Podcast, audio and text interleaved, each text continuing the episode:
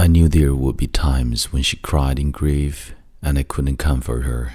I knew there would be times when all she felt was fear, sadness, sorrow, and despair.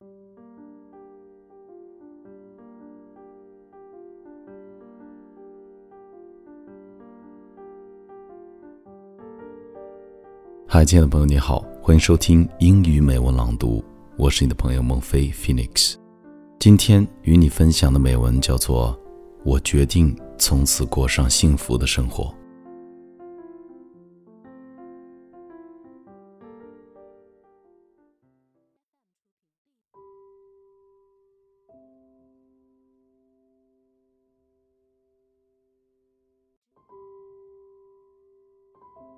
It was many years ago. I was a young dad sitting on the couch reading a fairy tale to my little girl. She sat next to me with her head on my arm as I told the tale. When it came to the end, I finished with those famous words, and they lived happily ever after. As I looked over to her with her wavy brown hair and big innocent eyes, I could see the smile on her face, and I never wanted it to end. It dawned on me then that the ending of the book was what I wanted for her. I wanted her to live happily ever after. Still, deep in my heart, I knew that this couldn't always be so. I knew that there would be times when her heart was broken. I knew there would be times when she cried in grief and I couldn't comfort her.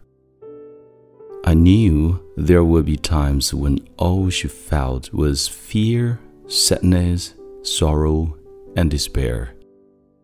As I stroked her hair and smiled on her, I hoped that those times would be brief and that she would have joy in her life more often than not. Living happily ever after, though seemed out of the question.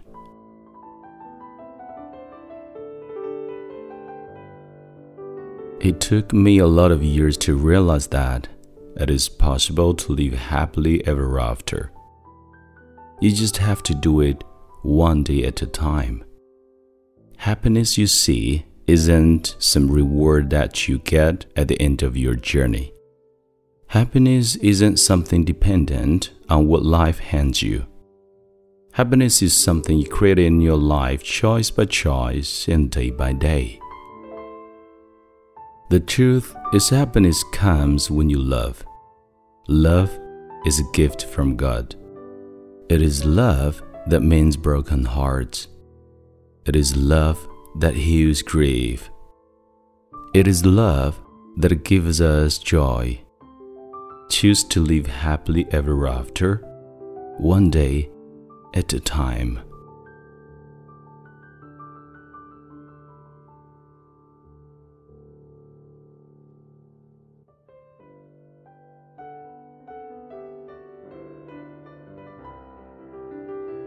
你现在收听到的是英语美文朗读。本期节目到这里就结束了，欢迎你在微信订阅号搜索并关注“英语美文朗读”，来和我一起邂逅更多暖声美文。感谢你的收听，我是孟非 Phoenix。Thank you for listening and see you next time.